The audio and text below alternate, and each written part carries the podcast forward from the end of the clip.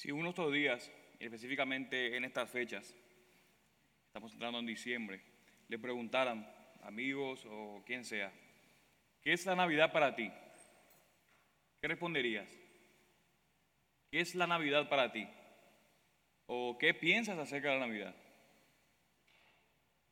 Pero ¿qué pasaría si tú le preguntas a tus amigos, conocidos o familiares, ¿qué piensas acerca de la Navidad?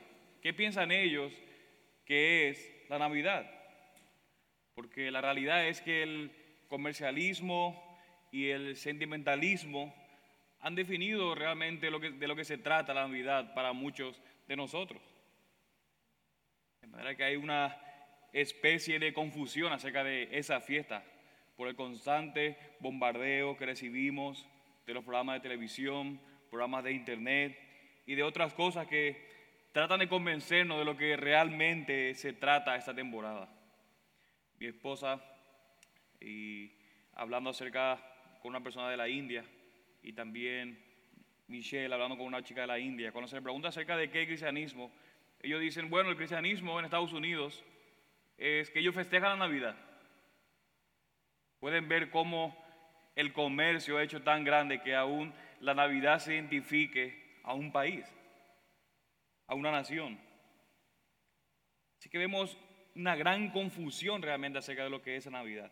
Y una de las cosas que tenemos que hacer, y cualquiera de nosotros tiene que hacer cuando nos enfrentamos con este tipo de problemas o confusión, es que tenemos que volver a los orígenes para tratar de entender por qué surgió eso y cómo surgió eso.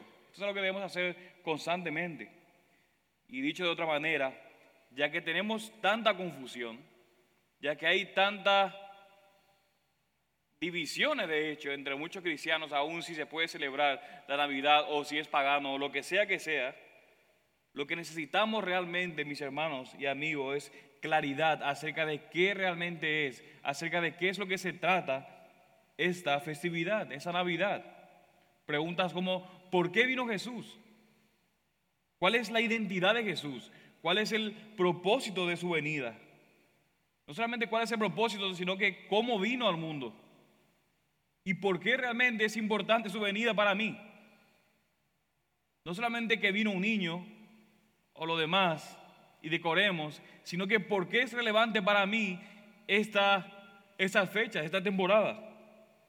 Y estas son preguntas que sin lugar a dudas debemos responder si queremos entender realmente y estar claros y tener claridad acerca de cuál es el origen de la Navidad. De manera que hoy, como han visto, vamos a empezar una nueva serie titulada Nos ha nacido un niño, para que nosotros como iglesia y como creyentes podamos alinear, por así decirlo, y sintonizar nuestras mentes con el verdadero significado y el, la verdadera, el verdadero significado real de la llegada de nuestro Señor Jesús en ese mundo. Que podamos estar conscientes realmente de eso. Y no solamente celebrar ese mes de diciembre. Y es triste que muchas veces tengamos que poner énfasis en, en diciembre para hacer cosas con nuestra familia y lo demás, cuando realmente esto debe ser todo el año. Así que específicamente en diciembre ahora, dada la realidad y dadas las cosas, queremos nosotros entonces como iglesia sintonizar nuestras mentes y alinearnos con el significado real y verdadero de la llegada de nuestro Señor. Así que hemos parado nuestra serie en el Sermón del Monte, pero en otro sentido no lo vamos a parar porque vamos a continuar estudiando en el libro de Mateo por las próximas tres semanas. Por lo tanto, le pido que puedan ir a sus Biblias y abrir el texto que estaremos estudiando en esa mañana en Mateo capítulo 1. Mateo capítulo 1, donde el autor Mateo, quien es un biógrafo de Jesús, por así decirlo, nos va a presentar las respuestas a algunas de las grandes preguntas de origen que estamos tratando de entender y buscar en ese tiempo de la Navidad. Así que Mateo capítulo 1. Vamos a leer Mateo capítulo 1 de manera completa esta mañana. Así que dice así la palabra del Señor. Libro de la genealogía de Jesucristo, hijo de David, hijo de Abraham. Abraham engendró a Isaac, Isaac a Jacob, y Jacob a Judá y a sus hermanos. Judá engendró de Tamar a Fares y a Sara. Fares engendró a Esrom y Esrom a Aram. Aram engendró, engendró a Aminadab, Aminadab a Nazón y Nazón a Salmón. Salmón engendró de Raab a Boz y Boz engendró de Ruth a Obed y Obed engendró a Isaí. Y Isaí engendró al rey David.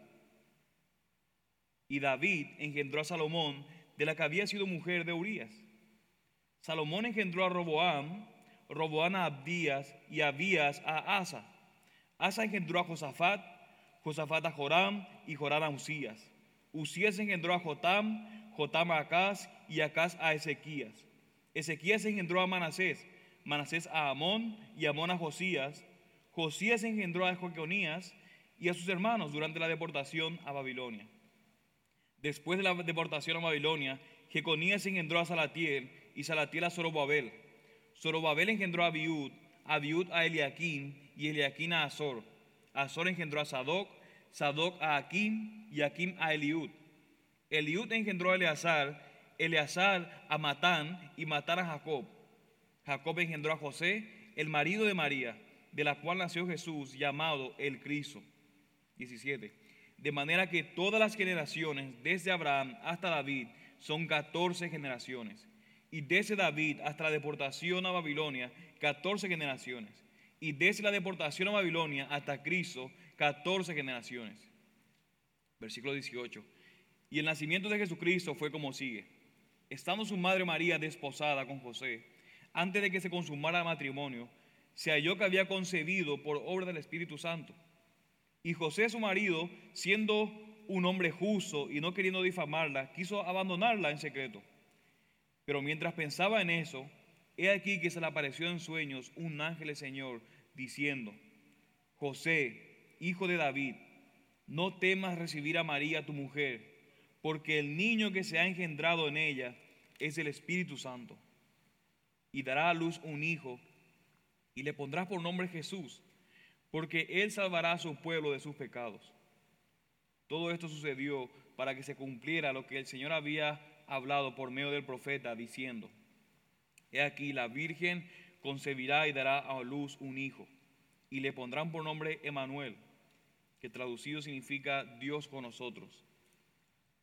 Y cuando despertó José del sueño, hizo como el ángel del Señor le había mandado, y tomó consigo a su mujer, y la concebó virgen hasta que dio a luz un hijo, y le puso por nombre Jesús. Vamos a orar, mis hermanos, en esta mañana. Padre, oh Dios, te Señor, por tu soberanía, Señor, por tu gracia y por tu gran misericordia, Señor. Ayúdanos, Dios, en esta mañana, que cuando estemos estudiando tu palabra, podamos, Señor, ver a Cristo más maravilloso, Señor.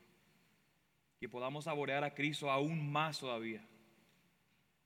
Que podamos maravillarnos aún más del Señor Jesucristo, de su obra. Y que podamos ver, Señor, tu gran gracia y misericordia, que por la obra de Jesucristo nos ha salvado a nosotros, Señor, y podemos ser parte de tu pueblo. Ayúdame, Señor, en esa mañana a poder explicar tu palabra de una manera que sea clara y, concisa, Señor, y que pueda ser fiel a tu palabra. En el nombre de Jesús te pedimos y por tu Espíritu. Amén y amén.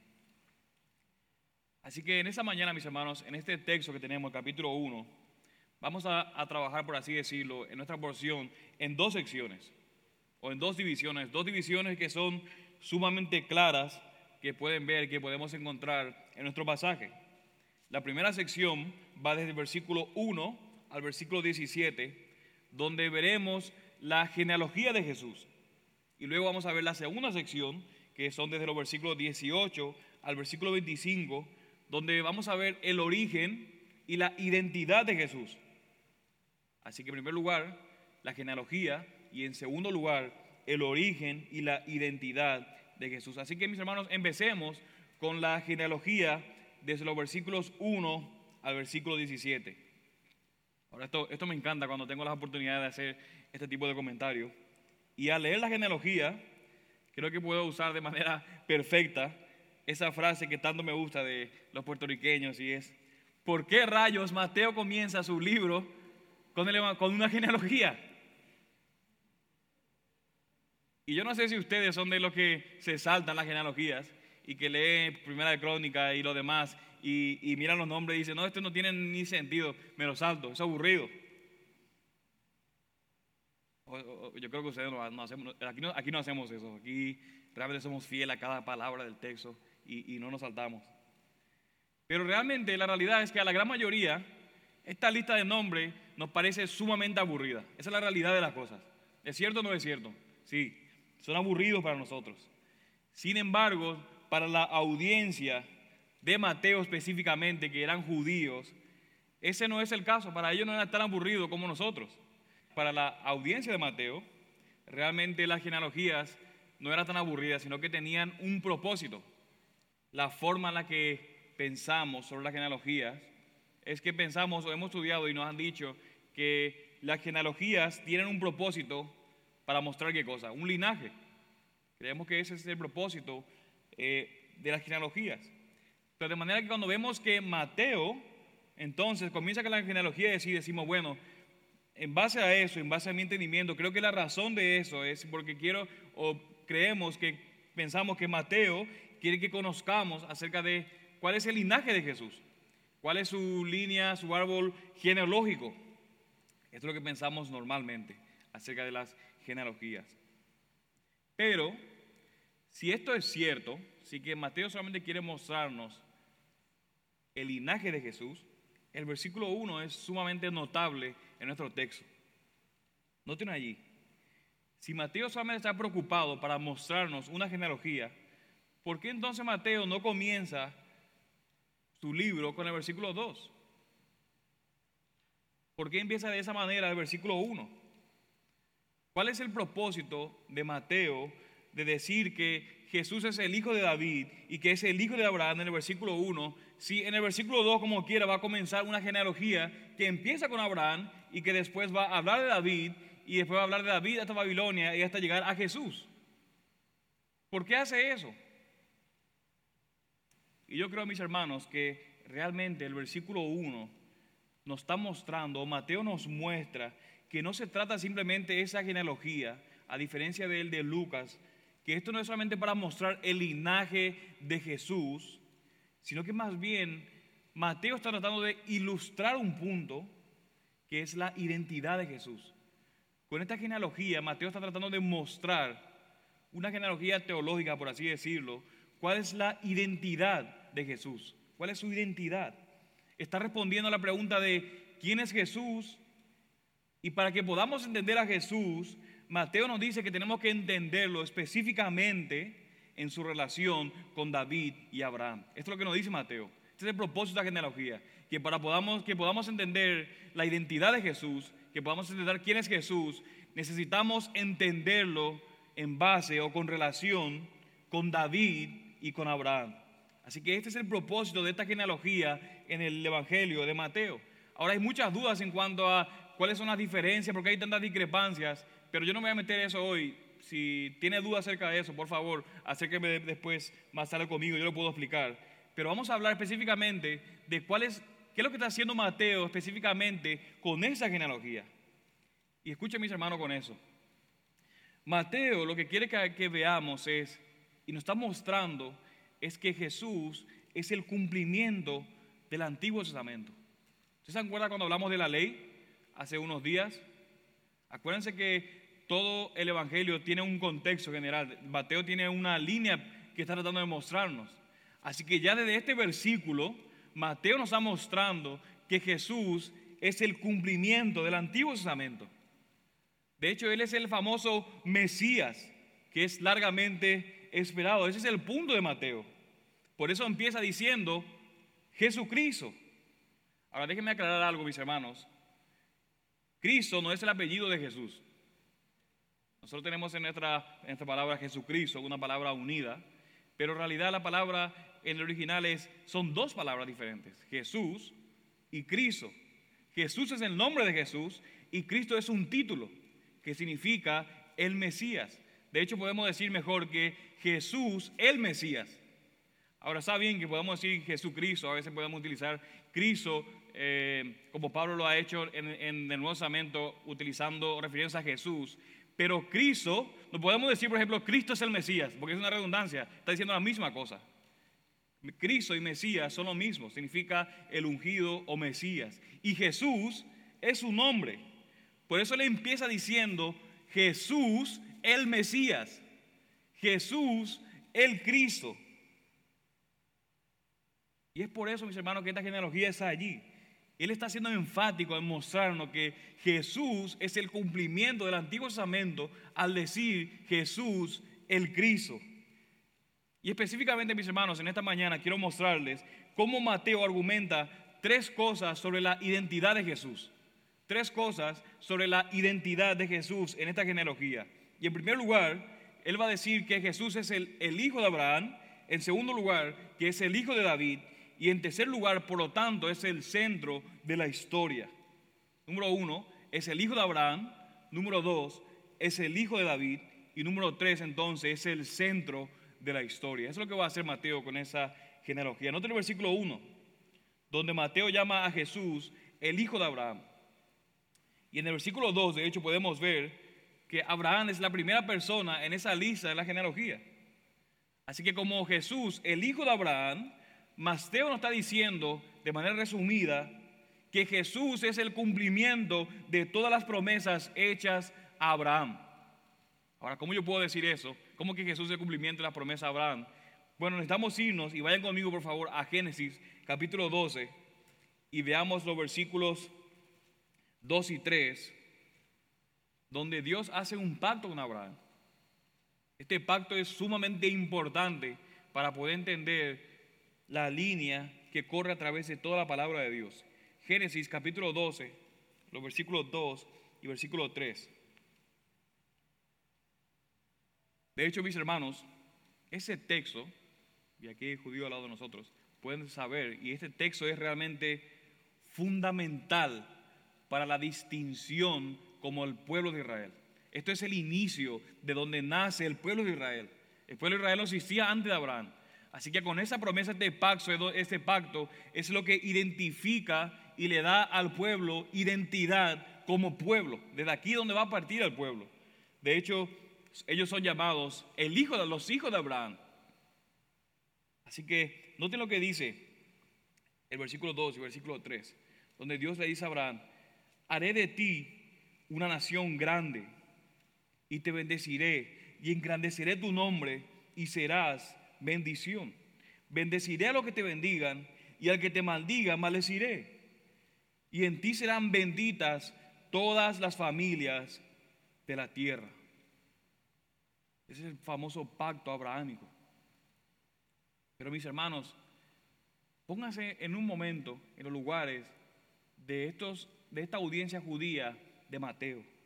Porque al leer, al leer esto, que Jesús es el hijo de Abraham, no es difícil para nosotros entender por qué habría significado tanto para el pueblo judío. Esto, esto hubiera ocasionado una, lo hubiera explotado la mente solamente al ver que Mateo está diciendo que Jesús es el hijo de Abraham. Porque de hecho, cuando pensamos en esta promesa que distingue a ese pueblo, que es, es, es lo más importante para ellos, se supone que ellos debían ser una gran nación, el pueblo de Israel según esta promesa, ¿verdad? Y que Dios le iba a bendecir. Y que cualquiera que los deshonre o que los maldigan, ¿qué iban a hacer? Iban a ser maldecidos. Pero si ustedes piensan en ese momento, ¿qué estaba pasando con el pueblo de Israel? ¿Dónde estaba? Estaban siendo, ellos eran conquistados, eran parte de Roma. Sus expectativas claramente no estaban siendo cumplidas. Esta promesa no estaba siendo cumplida en ese momento. Ellos no eran ni siquiera una gran nación, de hecho, no parecía que Dios lo estuviera bendiciendo. Y Roma, de hecho, lo estaba maldiciendo y deshonrando todos los días. Y a pesar de eso, parecía que Roma estaba siendo bendecida. De manera que al Mateo hacer eso y mostrarnos como Jesús, el hijo de Abraham, él está diciendo cómo Jesús es ahora el cumplimiento de esa promesa. Ahora es que realmente se cumple esa promesa, ese pacto hecho que le había hecho Dios a Abraham. Jesús, mis hermanos, es el medio supremo. Jesús es el verdadero israelita, por así decirlo, por el cual se iban a cumplir todas estas promesas y esta promesa hecha a Abraham. Y es a través de un hijo de Abraham que, que le dice Dios a Abraham que la salvación iba a llegar no solamente a Israel, sino al mundo entero. Y esto presta atención, mis hermanos, en eso. Porque muchos pensamos que, que nosotros los gentiles, los no, no judíos, no israelitas, somos una adición al plan de Dios. Pero desde antes que el pueblo de Israel, de hecho, existiera, porque el pueblo no había existido todavía ahí cuando estaba diciendo Abraham, recién iba a empezar, Dios le estaba diciendo allí que la salvación iba a llegar no solamente a Israel, sino a todo el mundo. Y eso lo podemos ver claramente reflejado en la genealogía. Y yo no sé si han notado, pero cuando estamos leyendo, hay tres mujeres incluidas, además de María, en esta genealogía. Ahora, cuando un judío leía esta genealogía y veía eso, eso era sumamente extraño que una mujer aparezca en una genealogía. O si iban a ser incluidas, uno pensaría que iban a ser las grandes matriarcas o las mujeres como Sara o como Raquel, que eran grandes personas que distinguían al pueblo de Israel. Pero en cambio tenemos a tres mujeres que están incluidas en los versículos 5 y en el versículo 6. Tenemos en primer lugar a Rahab y tenemos a Ruth en el versículo 5. Y luego tenemos a Betsabé, pero que aparece como como la esposa de Urias. Ahora, Rahab quién era? Ella era una prostituta cananea. Número dos, Ruth, ¿quién era? Era una moabita, ni siquiera era del pueblo de Israel. Y sabe que estaba casada con quién? Con Hitita, con un Hitita que ni siquiera era del pueblo de Israel.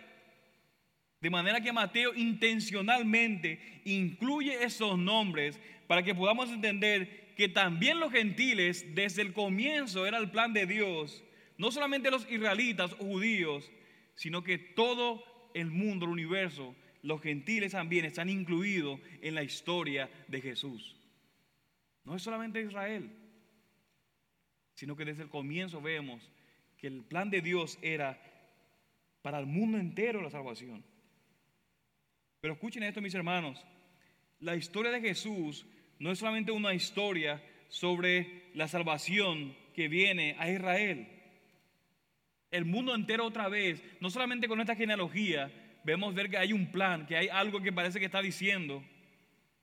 Porque de, hecho el resto del, del, Evangelio de Mateo nos va a decir, nos va a mostrar que el plan de Dios era para el mundo entero desde un comienzo. De hecho en la cruz podemos ver el cumplimiento de, de, esa, de esa promesa. Jesús era el cumplimiento del sacrificio. Él era el sustituto, el cordero que iba a venir cuando en el monte Moría Abraham fue a sacrificar a su hijo Isaac. Si se acuerdan cuando estudiamos, habíamos visto que Dios había pedido que, que ofrezca un, un cordero. ¿Y qué apareció? Un carnero. Porque ese cordero todavía no había llegado. Porque Jesús es el cordero de Dios que iba a traer ese cumplimiento en ese momento. Y al final del libro de Mateo, este es un spoiler, confirmamos que esto es la verdad. Porque vemos que Jesús le dice a sus discípulos, como el hijo de Abraham, que lleven la salvación, las buenas nuevas, ¿a dónde? La gran comisión es para dónde? A todas las naciones. Nuestra palabra le dice, vayan y hagan discípulos de todas las naciones. Literalmente, bendigan a las naciones con esa gran noticia de salvación. ¿Quién iba a ser bendición para todo el mundo? ¿El pueblo de Israel? Pero ¿qué dice Jesús? Vayan y compartan ese, este evangelio, las buenas noticias, y bendigan. Yo soy el cumplimiento de esta promesa, el verdadero Israel. Vayan y en base a quien yo soy, bendigan ahora entonces a todas las naciones por medio del mensaje del Evangelio. Así que cuando nosotros estamos compartiendo el Evangelio, estamos cumpliendo, estamos siendo parte de esa promesa de ser de bendición a todo el mundo. De manera, mis hermanos, que Jesús es el Hijo de Abraham, Jesús es el verdadero Israel que iba a bendecir a todas las naciones. Jesús es el verdadero Israel en quien se cumplen todas las promesas. Escucha bien, mis hermanos, la iglesia no es Israel. La iglesia no es el nuevo Israel, ni la iglesia es el verdadero Israel. Cristo es el verdadero Israel. Cristo es el verdadero Israel. Es el hijo de Abraham en quien se cumplen todas las promesas, no la iglesia. Ahora, ¿por qué entonces nosotros recibimos las promesas de Israel? Porque nosotros estamos unidos a Cristo. Somos un cuerpo con Cristo. Y porque estamos unidos a Cristo, es que entonces nosotros recibimos las bendiciones y las promesas de Israel. Porque somos parte de Cristo, la iglesia, el verdadero Israel. ¿Sí pueden entender eso? Cristo es el verdadero Israel, es el verdadero israelita. Y nosotros recibimos las promesas porque estamos unidos a Cristo. No porque nosotros somos el verdadero Israel.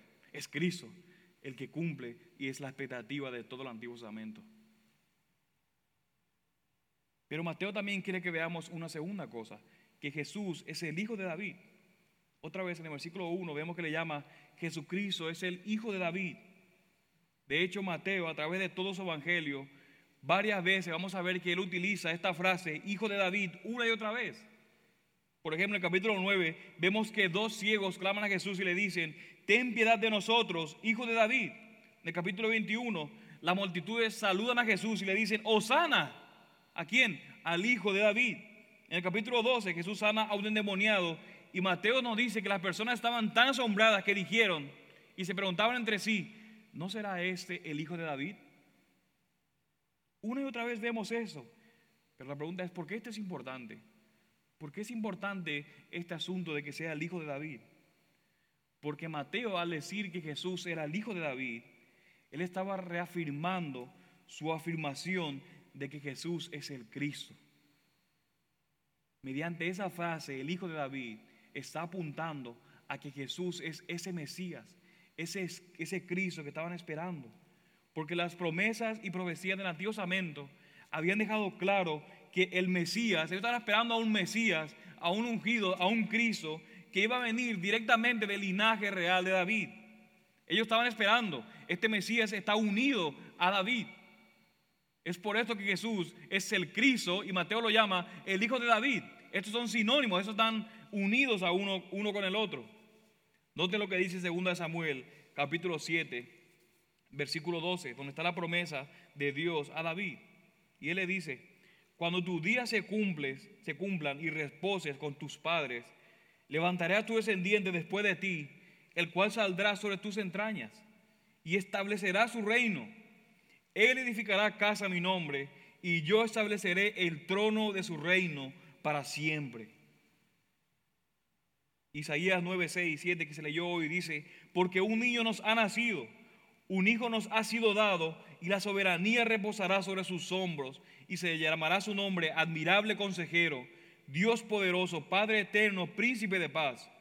El aumento de su soberanía y de la paz no tendrán fin sobre quién? Sobre el trono de David y sobre su reino, para afianzarlo y sostenerlo con el derecho y la justicia desde entonces y para siempre.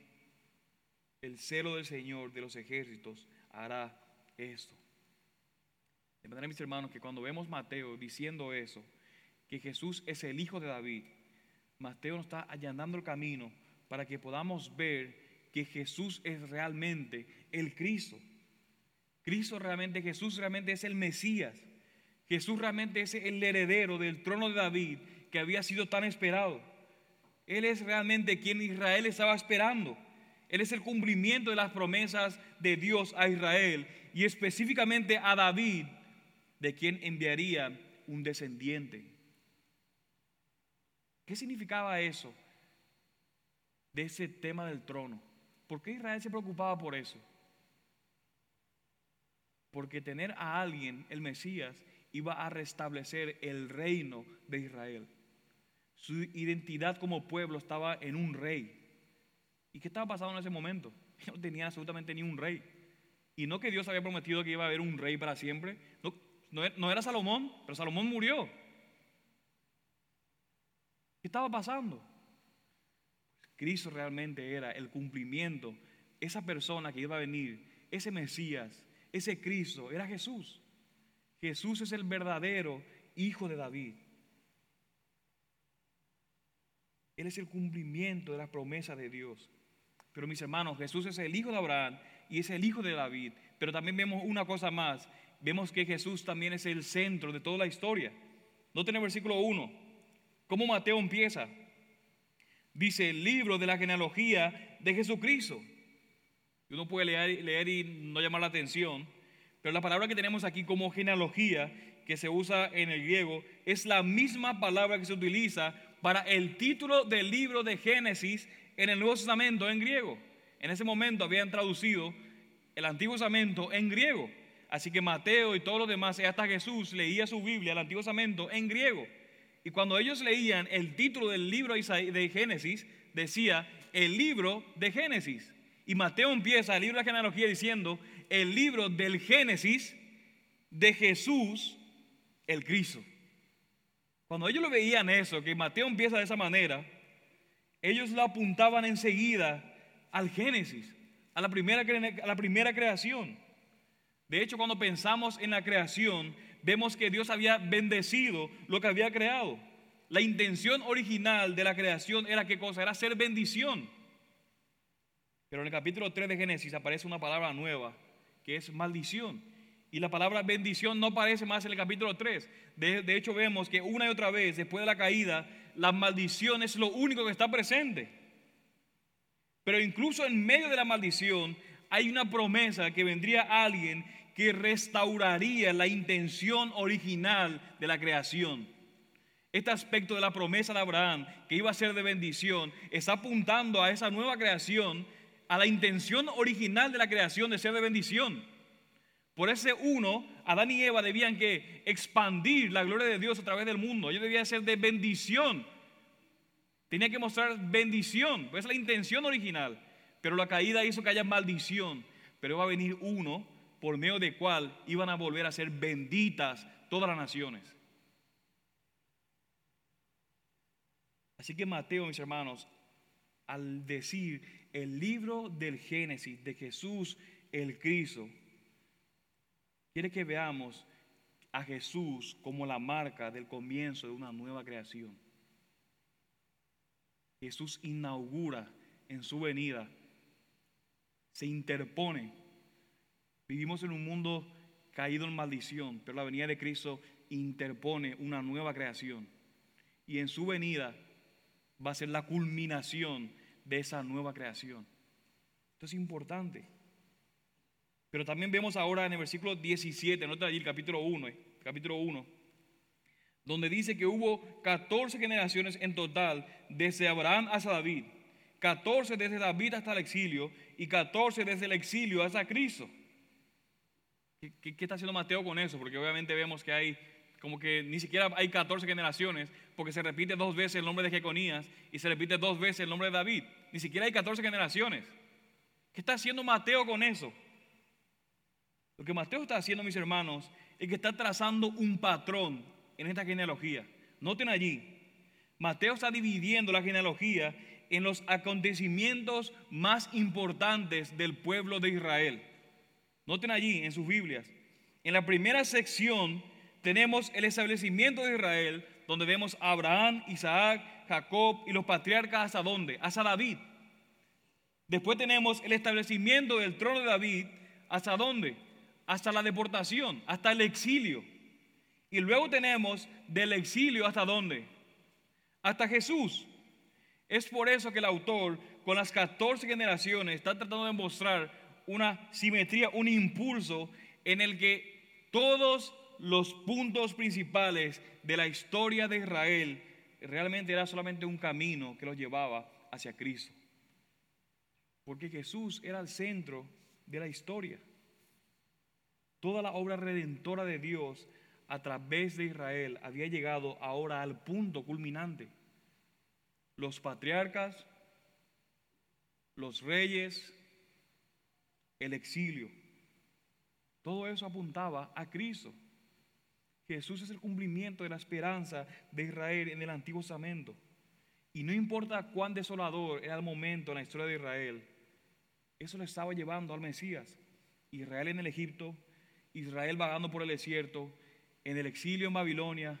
Todo eso era parte del gran plan de Dios para traer al Mesías. Y mis hermanos, déjenme decirle algo. Usted puede pensar, ¿y eso qué a mí? Pero realmente eso debería animarnos. Debería animarnos porque mis hermanos, Jesús es la prueba final de que Dios es fiel a cada una de sus promesas. Él es la evidencia de que la palabra de Dios es verdadera. Dios había prometido un Mesías de la línea de David y lo cumple Jesús. Dios prometió que a través de Abraham todas las naciones serían bendecidas y eso lo mantuvo en Jesús. Jesús, mis hermanos, confirma que la palabra de Dios es realmente verdadera. Por eso es que Mateo una y otra vez utiliza estos lenguajes como en el versículo 22. Todo eso se cumplió para que se cumpliera lo que el Señor había hablado por medio del profeta capítulo 2, versículo 5, en Belén de Judea, porque así está escrito por el profeta. Capítulo 2, 17, entonces se cumplió lo que fue dicho por el medio del profeta Jeremías.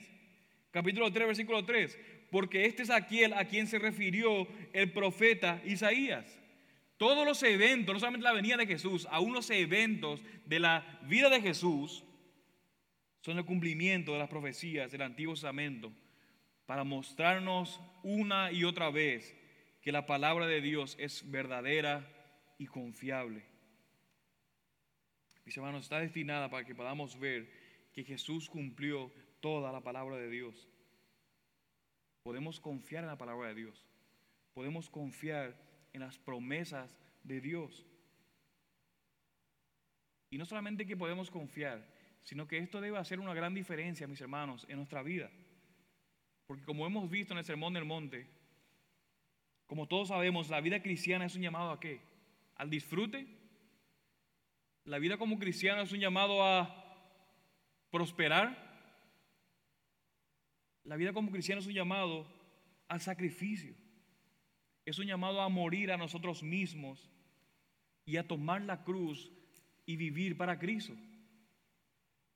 Y tenemos grandes promesas si hacemos esto. Él nos promete vida abundante, vida eterna con Él, gozo y paz. Pero mis hermanos, si no podemos confiar en las promesas de Dios, ¿cómo podemos vivir una vida así? Si yo no puedo confiar en la palabra de Dios y en sus promesas, ¿cómo yo puedo vivir la vida como hemos aprendido en el Sermón del Monte? ¿Cómo puedo vivir una vida de rectitud?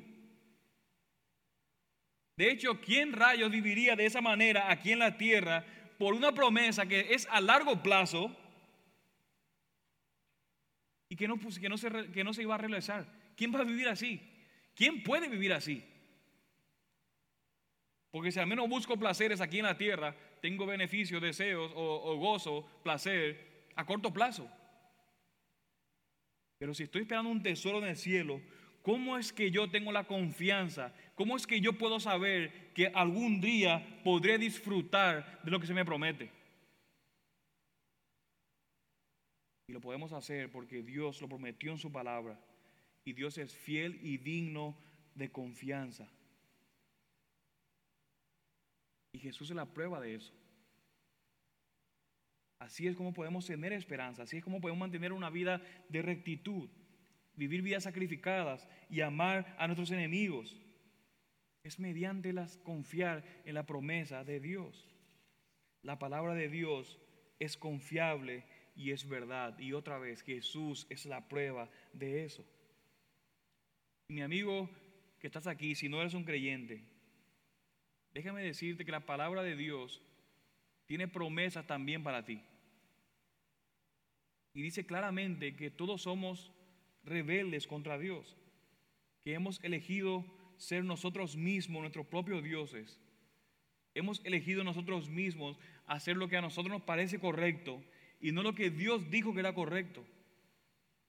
Pero hay una promesa de que Dios es Dios justo y santo y va a condenar eternamente a todos que viven en rebelión contra Él. Puedes confiar en esa promesa. Pero también mis hermanos, y mi amigo en especial que no es creyente, también hay una promesa más en la que puedes confiar. Que fuera de Cristo no hay esperanza. Pero también en, ese Jesús, quien es el centro de la historia, murió en la cruz para salvar a todo aquel que creyera en Él. si te arrepientes de tu rebelión y de tu pecado y pones tu fe en Cristo, puedes ser salvo de la ira de Dios. Puedes reconciliarte con Dios. ¿Sabes por qué? Porque la palabra de Dios lo dice y es verdad. Hay promesas y la palabra de Dios es verdadera. Pero también podemos ver en nuestra segunda sección, nuestro texto, ya un poco más corto, acerca de la genealogía de Jesús, acerca del origen y la identidad de Jesús. Noten los versículos 18 al 25. Y quiero que en esta porción del 18 al 25 podamos ver dos cosas. En primer lugar, que Jesús es el Hijo de Dios. Y en segundo lugar, que Jesús es nuestro Salvador. Es el Hijo de Dios y es nuestro Salvador. Ahora, en primer lugar, la identidad de Jesús como el Hijo de Dios se nos confirma a través de su nacimiento virginal. Vimos primero su genealogía, ahora vamos a ver su identidad. Y eso lo podemos ver a través de su nacimiento virginal. Mateo no es tan explícito como Lucas, pero claramente podemos ver acerca de eso. Noten lo que dice el versículo 16, cómo Mateo tiene mucho cuidado en cuanto a eso y dice, Jacob engendró a José, el marido de María, de la cual nació Jesús llamado quién? El Cristo. Noten cómo Mateo está tratando de usar con mucho cuidado las palabras para que no haya una confusión que Jesús no es físicamente, que perdón, que José no es físicamente el padre de Jesús. Note lo que dice. Jacob engendró a José, el marido de María, de la cual nació Jesús. Ahora, no se nos dice cómo ocurrió eso, cómo es que Jesús pudo ser concebido y no tener parte de José. Solamente nos dice que sucedió, que Jesús fue concebido por el Espíritu Santo en María. Pero con eso podemos ver que es el Hijo de Dios y no el Hijo de José, de manera física. Pero ¿por qué es importante eso? ¿Qué me, importa a mí acerca de eso? ¿Qué importa que Jesús nació de una virgen y qué diferencia hay si Él es físicamente el Hijo de José o no lo es? ¿Por qué es importante el nacimiento virginal de Cristo? Y una razón por la cual el nacimiento virginal de Cristo es importante es porque este nacimiento virginal hizo posible la unión de la humanidad y la deidad de Cristo de una manera plena. Gálatas 4 nos dice, pero cuando vino la plenitud del tiempo, Dios envió a su Hijo, nacido de mujer, nacido bajo la ley. Dios podía haber creado a Jesús, humano completamente, en el cielo y simplemente dejarlo caer en medio de un lugar en Palestina si él hubiera querido. Sin embargo, si él hubiera hecho eso, nunca hubiéramos podido saber o nos hubiera resultado completamente difícil saber cuán humano realmente era Jesús. Y si Dios quisiera, Dios podía haber creado a Jesús como uno de nosotros por medio de nuestro Padre, pero nos hubiera costado, hubiera resultado difícil saber cuán divino entonces realmente era Cristo si él hacía de esa manera. Pero la sabiduría de Dios, Jesús nació de María para que podamos ver su humanidad y fue concebido por el Espíritu Santo para que podamos ver también su divinidad. También, mis hermanos, el nacimiento de Jesús virginal hace que, que Jesús nazca como humano, pero sin heredar nuestra naturaleza pecaminosa. Vemos en Lucas 1.35 que dice, respondiendo el ángel le dijo, el Espíritu Santo vendrá sobre ti y el poder del Altísimo te cubrirá con su sombra. Por eso el santo niño que nacerá será llamado Hijo de Dios. Porque Jesús ha nacido de una virgen, se lo llama santo. No sabemos cómo esto pudo suceder, porque obviamente es un milagro, pero la forma en la que Jesús fue concebido al romper la línea ordinaria de descendencia de Adán, porque todos los que nacemos, somos descendientes de Adán, nacemos con una naturaleza pecaminosa. El nacimiento de Jesús de manera virginal permite que Jesús pueda compartir nuestra naturaleza humana, que Él pueda ser 100% hombre, sin embargo, sin tener una naturaleza como la nuestra, corrupta y pecaminosa. Eso es lo importante del nacimiento virginal de Cristo. Y finalmente, el nacimiento virginal nos muestra que la salvación es completamente una obra del Señor. No es por el esfuerzo humano que Dios trae salvación a nosotros. Es Dios quien debe intervenir y hacer un milagro como eso, de que haya un nacimiento virginal de Dios. ¿Cómo pudo pasar eso? No tenemos idea. ¿Cómo es que pudo suceder que Jesús era completamente Dios y completamente hombre? Es obviamente algo sobrenatural. Esto nos recuerda una y otra vez que Dios ha hecho un milagro, no de parte de nosotros, para salvarnos. Y esto nos lleva, mis hermanos, a nuestro punto final, Jesús también es nuestro Salvador. Es nuestro Salvador. No tenemos versículo 21 a 25, que dice, y dará a luz un hijo y le pondrás por nombre Jesús, porque él salvará a su pueblo de sus pecados. Todo esto sucedió para que se cumpliera lo que el Señor había hablado por medio del profeta diciendo, he aquí, la Virgen concebirá y dará a luz un hijo, y le pondrán por nombre Emanuel, que traducido significa Dios con nosotros. Y cuando despertó José del sueño, hizo como el ángel del Señor le había mandado, y tomó consigo a su mujer, y la conservó virgen hasta que dio a luz un hijo, y le puso entonces por nombre Jesús. Literalmente el nombre de Jesús significa Dios salva. Dios salva. Y Mateo lo pone de forma explícita diciendo que salvará a su pueblo de sus pecados. El Salmo 130 había dicho, oh Israel, espera en el Señor, porque en el Señor hay misericordia y en Él hay abundante redención. Él redimirá a Israel de todas sus iniquidades. Cristo es el cumplimiento otra vez de este salmo. Jesús es Dios mismo quien vino a redimir a su pueblo. Él es el Dios que ha entrado en la brecha de la historia, actuando y acercándose a nosotros. ¿Por qué necesitamos, mis hermanos, que Dios se acerque hacia nosotros? ¿Por qué necesitamos que Dios tome la iniciativa? Porque Efesios 2 nos dice que estamos muertos en nuestros pecados y que somos hombres muertos, que somos completamente incapaces de ir a Dios. De manera que Jesús es Dios mismo quien viene a nosotros para salvarnos de nuestros pecados.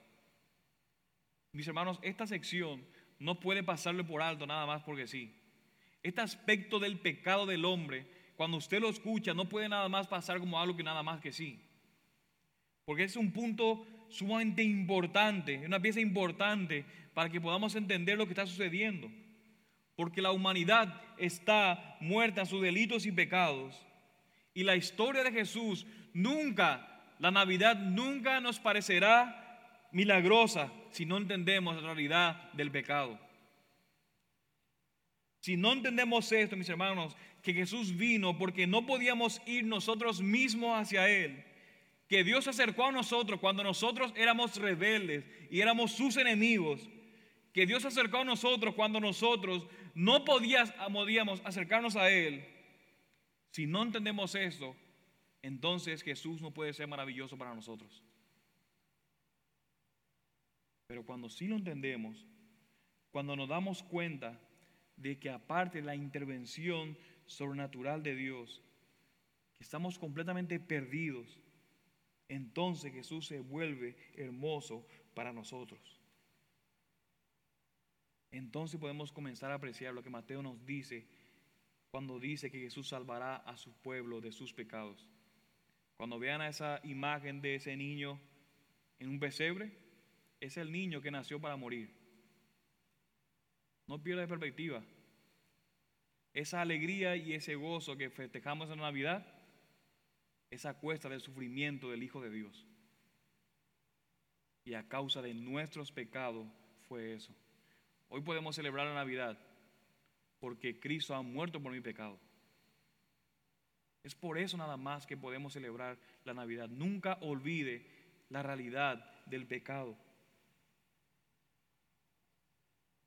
Y cuando sentimos el peso de nuestro pecado hacia Dios, cuando sentimos que estamos lejos de nuestro Creador, entonces nos damos cuenta de lo precioso que es el Señor Jesucristo. Y note cómo termina el, versículo 23, donde Jesús nos dice que será llamado como Emanuel. Y Mateo hace el trabajo de traducirnos y nos dice qué significa qué cosa. Dios con nosotros. Emanuel, Dios con nosotros. ¿Pueden imaginar, mis hermanos, algo más hermoso que Dios con nosotros? Acuérdense, debido a nuestro pecado, Dios no puede estar con nosotros. Pero en Jesús Él es Emanuel. En Jesús Él es Dios con nosotros. Cuando vemos la creación, hay un Dios, vemos que hay un creador de todo. Sabemos que Dios está muy por encima de nosotros, que es sumamente trascendente, que es inmenso.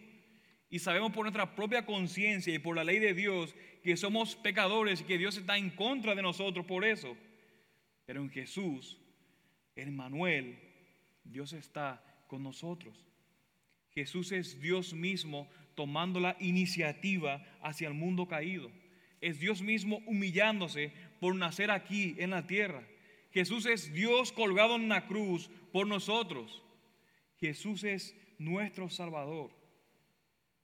De manera que si somos creyentes, esta noticia de Jesús como Salvador debería traernos gozo, debería llenarnos de gozo debería hacernos sentir, salir y proclamarlos en todas partes, en todas partes, las alabanzas de Jesús por todo el mundo. Y no solamente eso, acerca de que Dios con nosotros, sino que al final del Evangelio de Mateo, Jesús promete también ser, estar con nosotros, ser Emanuel, ser Dios con nosotros mientras salimos y proclamamos al mundo entero el mensaje de salvación. Él dice, id y hacer discípulos de todas las naciones. Bendigan a todas las naciones. Y he aquí, yo estoy con vosotros todos los días hasta el fin del mundo. Jesús es Emanuel, Dios con nosotros. Pero si no eres creyente, la pregunta que te quiero hacer hoy es, ¿qué te impide confiar en Cristo hoy? ¿Qué te impide ir a Él en arrepentimiento hoy? Amigo o amiga, deja tu forma de pensar centrado solamente en ti y siga a Salvador. Sigue a Emanuel, a Dios con nosotros. No hay nada que te impida ser salvo en ese día, excepto tu propia falta de voluntad. Ven a Cristo, ven a Jesús y sé salvo de tus pecados. Para concluir, mis hermanos, dijimos al comienzo que Mateo estaba respondiendo la pregunta acerca de los orígenes de la Navidad. La pregunta de quién es Jesús. ¿Quién es Jesús? Y la respuesta de Mateo en última instancia es que Jesús es el hijo de David, Él es el hijo de Abraham y es Dios, Emanuel, Dios con nosotros. Pero déjeme decirle esto hoy.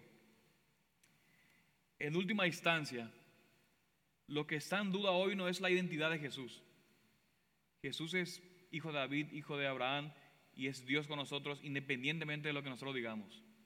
Esa es la identidad de Jesús, eso no está en duda. Más bien es nuestra respuesta a la pregunta de quién es Jesús lo que va a moldear nuestras vidas y lo que va a moldear nuestra Navidad. Lo que creemos acerca de Jesús definirá nuestra identidad. Para aquellos que lo reconocen como Señor, su identidad será llamada Hijo de Dios. Para aquellos que se niegan a creer, no habrá nada más que la ira de Dios, enemistad con Él y la muerte.